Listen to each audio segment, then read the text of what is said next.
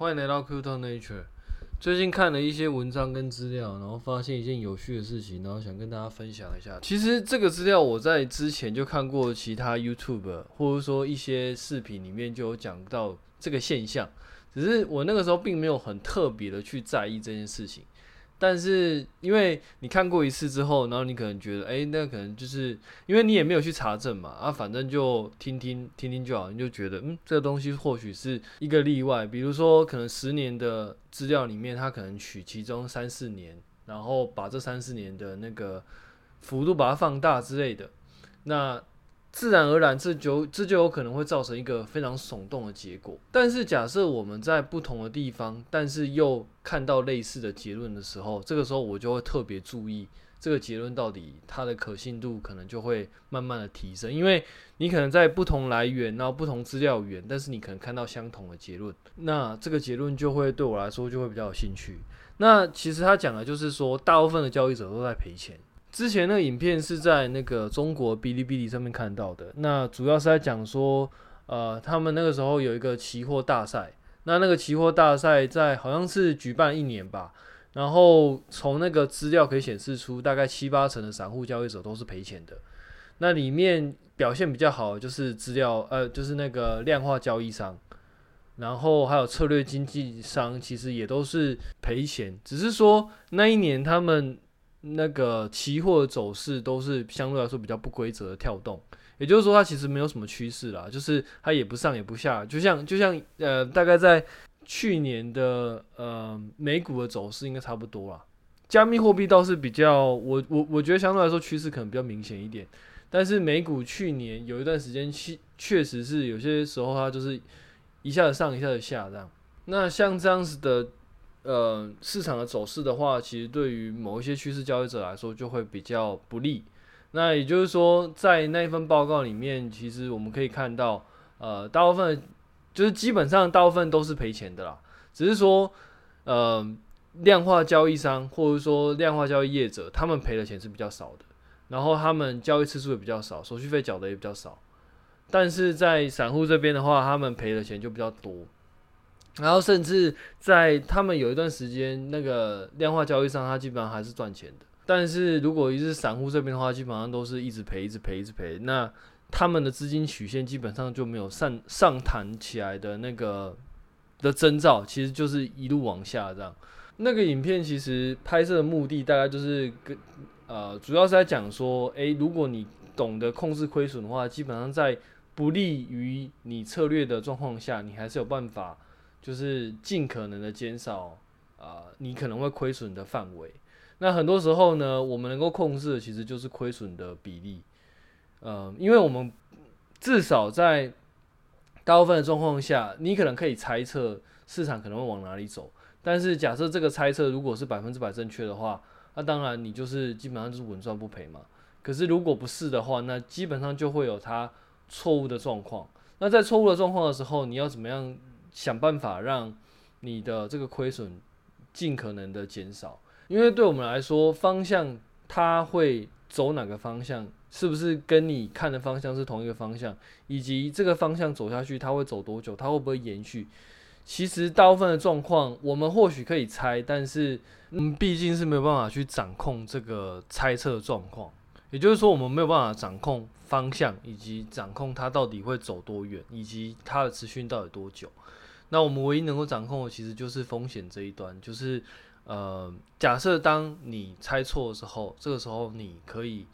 呃，什么时候你要收手？当然，收手的范围其实就，我觉我自己觉得收手的范围其实很难去有一个正确的方法，或者说很准确的方法，因为不管你什么时候收手，都有可能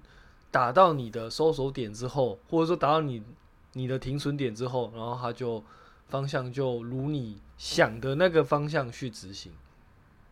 就比如说你本来看多，那你所以你下了一个多单，然后你在底下你下了一个止损，可是它有可能先打到你的止损，再再再弹回去。我觉得这个状况其实不管你怎么设，其实你都有可能会遇到这样的事情。那我觉得这个东西就是做交易的一个成本，或者说其实投资也一样啊。就像我自己假设做比较长期的那个资产配置的投资的话，其实它也都会有隐含的停损点。比如说，你可能拿，就比如说你拿 Bitcoin，然后拿 soana 或者说拿 ETH，那你可能在假设你看的东西是十年，或者说五年、十年好了，十年可能太长了，我们看五年好了，至少五年。那五年之内，它可能那个波动可能会上上下下嘛，这是一定的。他他一定会慢慢这样跳来跳去。那呃，你你在这五年之内，你可能就是他假设他掉下去的时候，你可能可以接嘛，因为你是一个用一个部位来控制的。比如说，我可能就放多少钱就在这个地方。那假设他亏完了，那就亏完了。所以它的停损点其实就是在这边。那当然，其实你也不会等到他真的亏完了。那你就放弃，你有可能会因为你发现，诶，就是这一两年之内它可能都没有动，它它可能都不会涨，一直往下跌。那这个时候其实以一个停损的角度来说的话，你本来因为它没有动，你本来就不太会加码嘛。假设如果说其他其他的币它有继续继续走的话，那你可能在这个部分你可能不就不会继再继续加码了。甚至假设它如果一动都不动的时候，这个时候你可能会考虑把这些钱，就是一点一点的从里面把它带出来，带到其他币里面，因为你放在里面，它就是不断的在贬损嘛。尤其是假设你今天想象一下，你今天是在那种大牛市那种全部都在喷啊，就这一只不喷，那当然就有可能会提早触发这个停损点，因为在大牛市状况之下，假设大盘一不断的在往上走。那这个时候，理论上它会带动其他的，不管是股票也好，就假设美股来说的话，就是美股的 BTI 指数，或者说美股 S M P 指数，它如果假设在往上走的时候，那理论上它应该会带动其他的个股继续往上走。当然，我讲的是那种超级大牛市啊，那种就是比如说二零二一、二零二二那一种，哎，二零二零、二零二一那一种超级大牛市的状况下，它可能就会持续的不断往上攻。那这个时候，假设如果这一只标的它其实还没有连动都不动的话，它看它可能连往上弹都没有的话，那这个时候其实，呃，理论上你就会觉得它可能是有问题的。那这个时候，你假设你它触发你的停损点，你慢慢把它卖掉，那也有可能这个时候你卖完之后，它就继续往上走。所以我自己觉得，不管你的停损怎么设，或者说时间怎么拉长，你总是会遇到那种。打到你的停损时机的时候，那你决定停损了，那这个时候它继续喷走。我自己觉得，你不管在，不管你怎么设，比如说你不管设多大，或者说你时间不管，假设以时间停损来说的话，比如说你放一年、放两年，然后看它就如果会弹的话，但是不管你怎么设，我都觉得会有机会，就是打到你停损点，然后再继续往上往上走，所以。呃，在很久之前的时候，我会其实一本是现在也会了，其实都会希望自己找到一个很不错的停损点。那这个停损点是可以让就是尽可能小，但是它又呃比较不会发生那种达到了停损点之后又就又反弹。就是我我希望找到那个停损点，是你打到这个停损点之后，其实就有很大的。意义上来说，它的趋势就是反转。比如说，你可能做多，那我很希望我的停损点是设到，诶、你打到我停损点之后，它就是不断的往下走。但说实话，我觉得不太可能啦。就是有些时候你会看到，呃，你设的时候，那刚好没有打到你停损点，就继续往上走；而有些时候你就发现刚好打到你停损点，然后就继续往再继续往上走。有些时候它就刚好打到你停损点之后，就就反方向的。往下走，所以我觉得，假设你今天设了这个停损点，它的让让你整个交易的失败率是可以达到一个你可以接受的程度，就是说执行下来，它的整体的期望值来说应该是正的的。这个时候，我其实就觉得，诶，差不多可以了啦。因为不管你怎么设，你总是会遇到一个状况，就是它可能就刚好打到，然后就。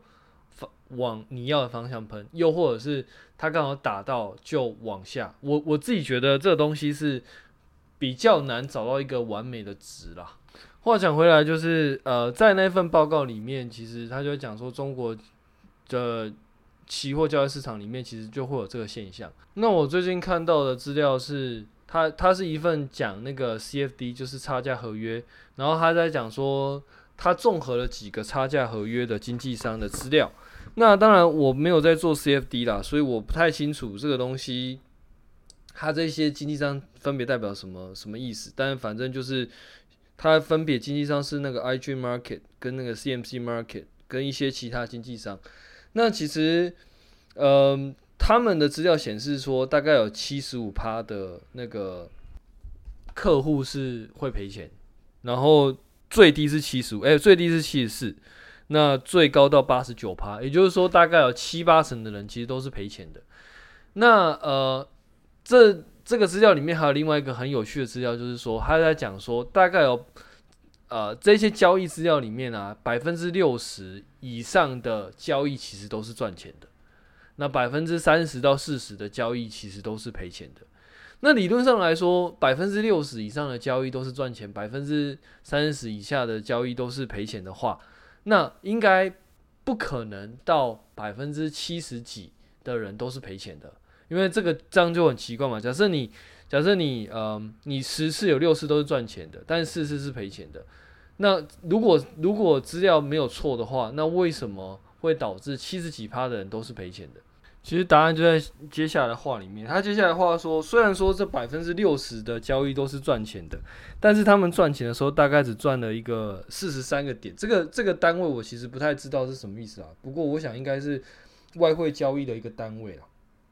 但是他们亏钱的时候大概呃赔了大概七十八个点，平均来说啦。所以就他们赚的时候赚了百分呃四十三个点，但是赔钱的时候赔了七十八个点。我们可以简单用期望值的状况来算一下，百分之六十的机会你会赚四十三个点，但是百分之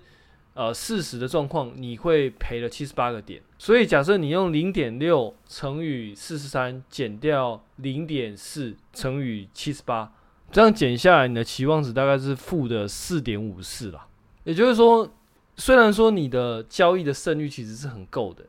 因为超过五成，其实我觉得已经算很不错了。但是因为你在赚钱的时候赚的不够多，没有办法去弥补。当你一个亏损的时候，你亏了钱，所以这个时候你整体的交易来说，其实就会是负的。那负的代表就是说，当然不是，它并不代表你每一笔交易都每一笔交易都会赔钱，甚至你有很有可能你每笔交易很大部分都是赚钱的。你可能就是比如说赚都赚五十块、五十块、五十块这样，但是你可能会有一个状况是。你那个赚钱其实很多时候都是你本来下单之后，然后他先赔到一百五、两百、三百，那好不容易就是被你这样等等等等到他终于有获利，那获利到百就是五十点，然后你可能就出掉，那你可能赚就赚这五十点、五十点、五十点，可是因为你没有设停损的关系，或者说你可能就算你有设停损，你也不敢砍的关系，所以可能会导致你可能有一你可能。十笔里面可能有一笔交易是，呃，它跟刚刚一样，就是它一开始先掉一百，那你因为你之前掉一百，你都觉得它都会涨到五十嘛，所以一百，然后又掉两百。可是如果你一百的时候没砍的话，你你现在掉到两百的时候，你更砍不下去嘛。那呃，当然它也有可能就是两掉到两百的时候，它又回到负一百五。那你这个时候其实你就会想要等嘛，但是或许他有机会从一负一百五。跳回到一百负一百，然后甚至跳回到五十，但也有另外可能是，他从负一百五十直接跳到负五百。那假设你今天一百负一百你都没砍，负两百你也都没砍，现在负五百你更砍不下去。那这个状况就会导致我们刚刚讲的一个可能性，就是你可能刚刚十笔你有九笔其实都赚五十块，但是你只要有一笔赔超过四百五十块的话，你整体的收益率其实就是。其实就是负的，你的期望值其实就是负的。我觉得这一点倒是真的是蛮有趣的，因为嗯，我曾经看过一个说法，就是说，其实你的技术指标啊，或者说你用什么分析方法，其实它的重要性其实没可能没有想象那么重要。因为任何的分析，任何技术指标，它如果都不是百分之百的话，就是它不是百分之百准确的话，其实它的重要性可能就没有想象中那么高。怎么说呢？其实就是因为你会失败嘛。所以，假设你的准确率高达百分之九十，但是如果你只要百分之十赔了大钱的话，其实你前面百分之九十赚的赚的钱可能都不够赔。但是，假设如果你今天虽然说你的那个技术指标准确率有百分之四十，但是如果你有办法让百分之六十赔的钱其实是加总起来都是赔一些小钱、小钱、小钱、小钱。但是你百分之四十的状况，你有办法赚到的钱比这些百分之六十赔的钱来的多的话，其实你整体的期望值其实还是来得正。但是这个讲法会有一个算是一个漏洞，就是说你的小钱赔了一大堆，事实上它也是有可能变成一笔赔了大钱。就是你虽然说每一次你都赔一点小钱，赔一点小钱，赔一点小钱，可是如果你累积很多赔小钱的话，其实或许它也有机会变成一个赔一笔大的，因为整体来说你就是你就是赔了一笔大的。那当然，嗯，对于这个状况的话，我自己觉得可能会有两种方式可以去思考。第一种就是你想办法在赚的时候赚更多钱，去弥补这个赔大钱的部分。那另外一个状况呢，其实就是想办法再提高你的交易的胜率。那还有一个状况可能就是。想办法去控制你交易的频率，因为如果说你的这个东西，你很清楚的知道它在某一些状况，它的呃表现可能就不是很好的话，那你可能可以在这个实习发生的时候，你可能就降低一点频率，让它不要这么频繁的出手。那还有一个状况，可能就是资金的资金的控管了，就是你知道你在这个状况。就是你在这个期间，你可能会，你这个策略可能会表现不好。那这个时候，你可能就会想办法放小你的部位，就是尽可能让你的部位其实不会有那么大的曝险。我自己觉得这四个方式其实可能都是可以思考的一个做法。但总之，追求的一个目标其实就是想办法让你整体的操作，它的期望值是一个比较偏向于正的一个状况，它不用多。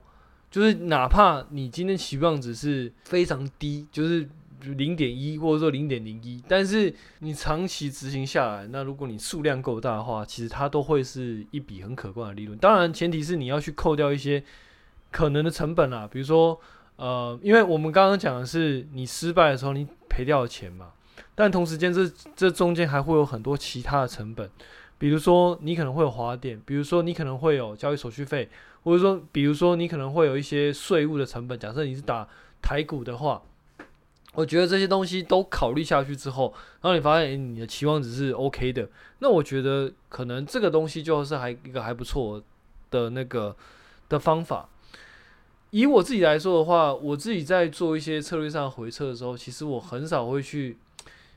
也不能讲很少，就是我会算，但是我不会很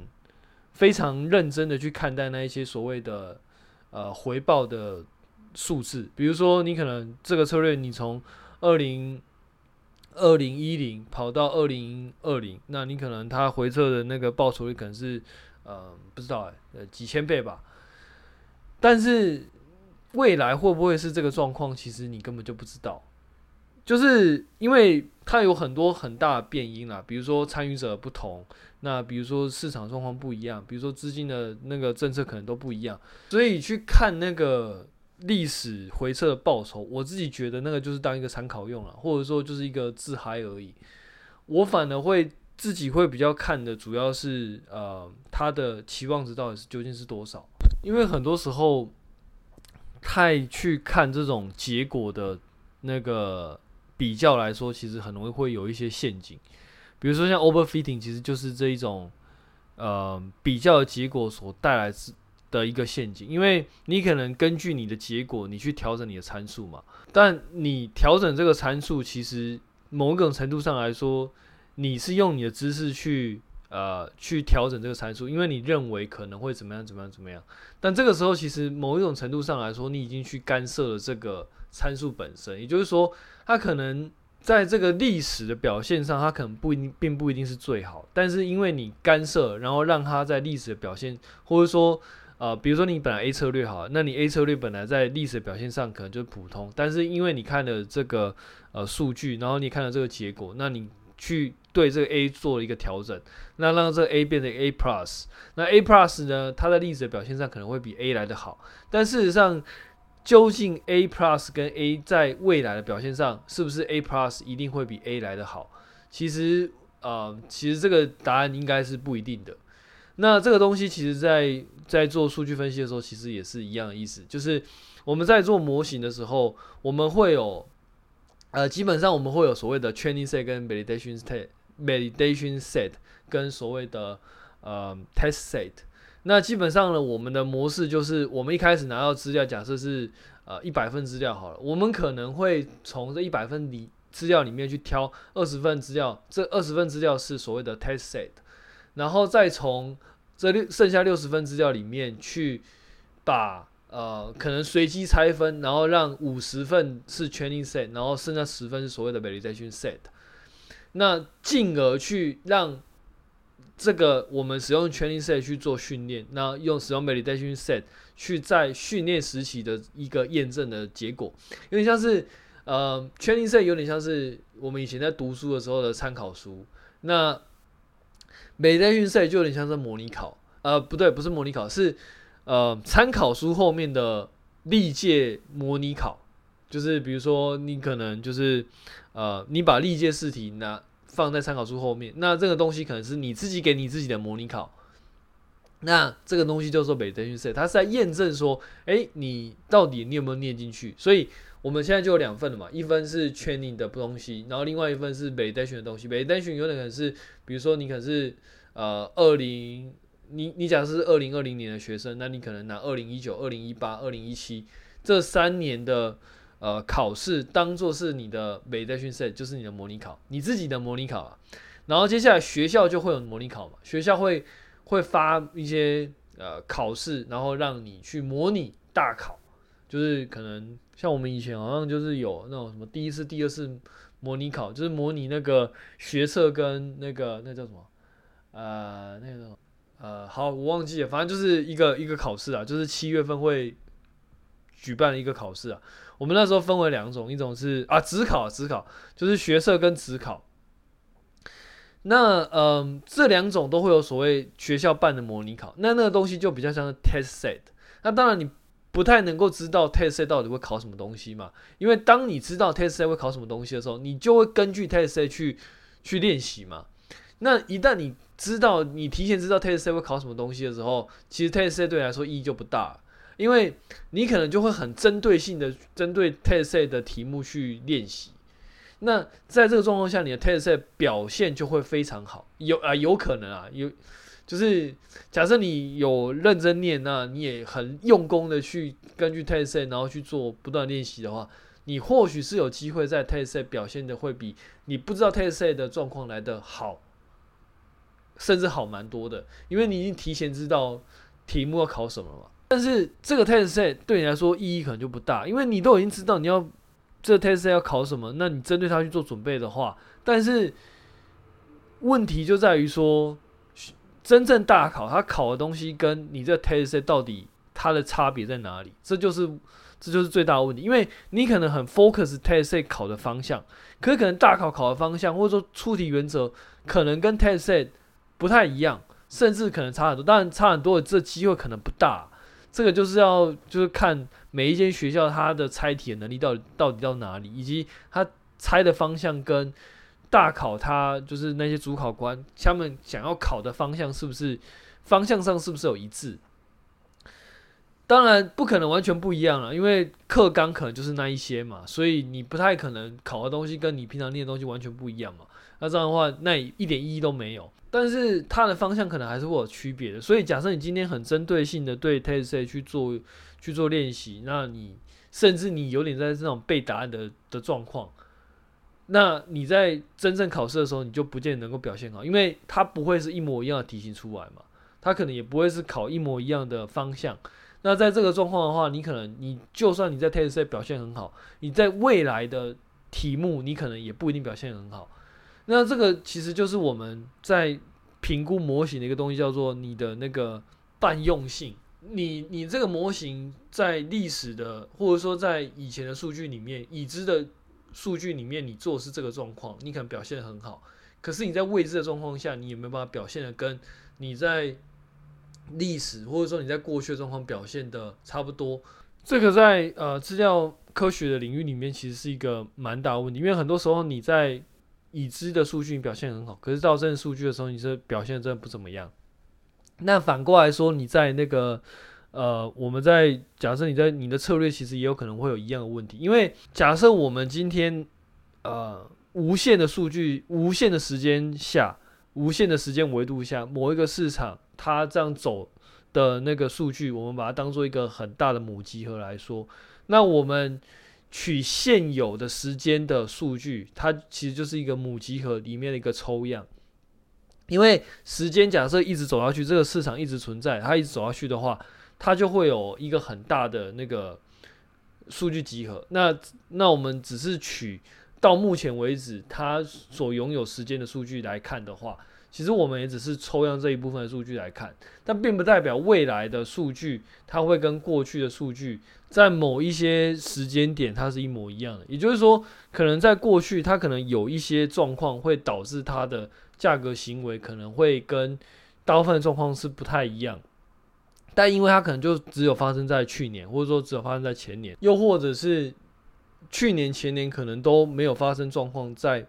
以后会发生。那所以你根据了这个东西去做调整的话，其实我自己觉得可能都会有一个发生 overfitting 的机会跟状况。所以我自己以我自己而言，我会去参考它的那个报酬率，但是我不会很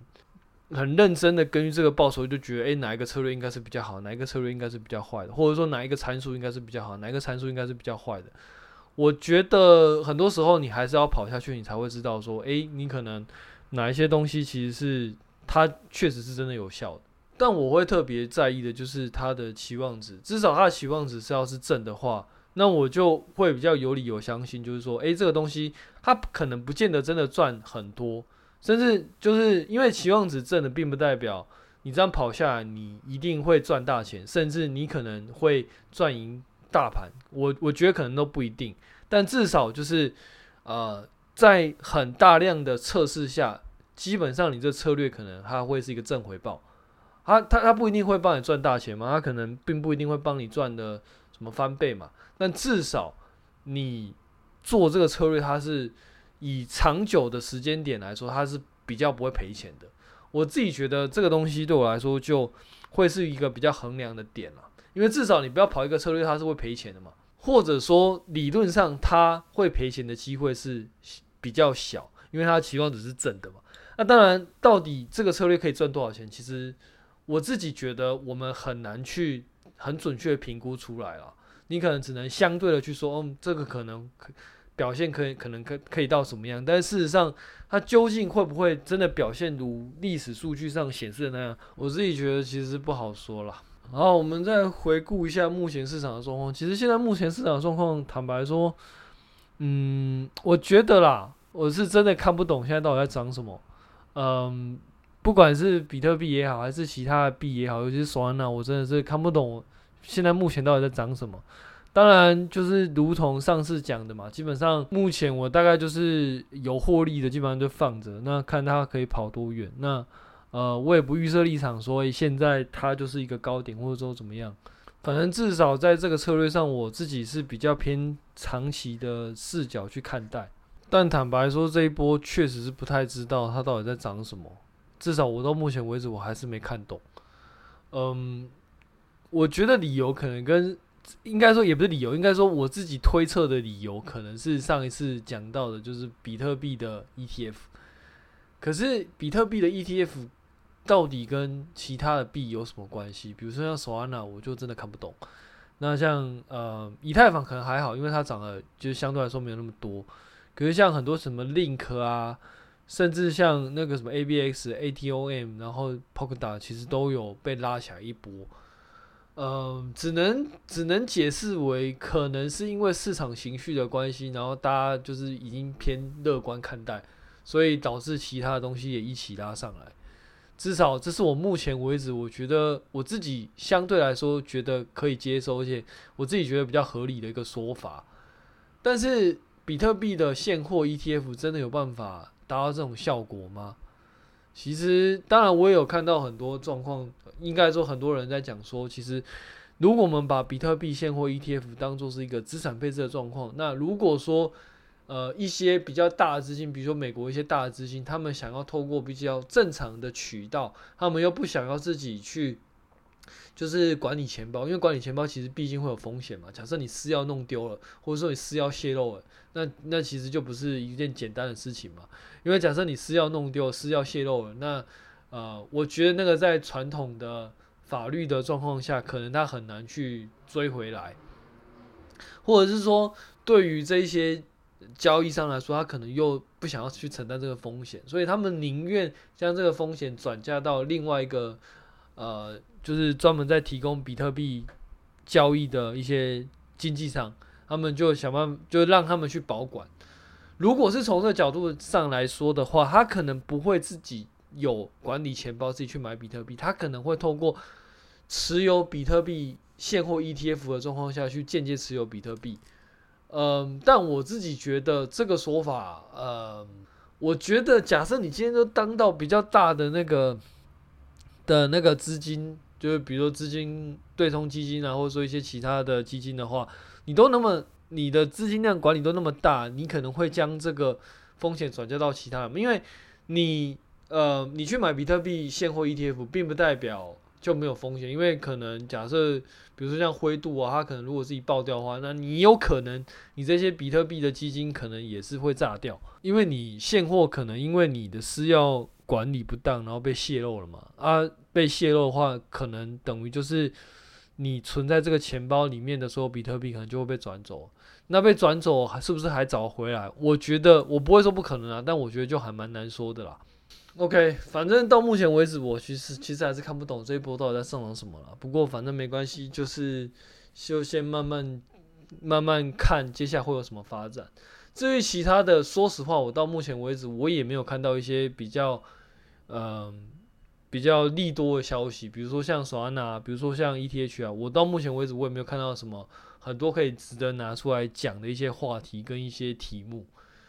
呃，当然，这个也呼应到刚刚我讲的嘛，就是因为我没有看到这一些就是市场在炒的话题跟一些题目，所以我会觉得现在能够看的题目可能就比特币的 ETF，可比特币的 ETF 它真的有办法带动那么大的买盘吗？呃，我不知道，真的不知道。反正我们就慢慢看吧，看会有什么发展。那我们就今天就先讲完这边，下次见，拜拜。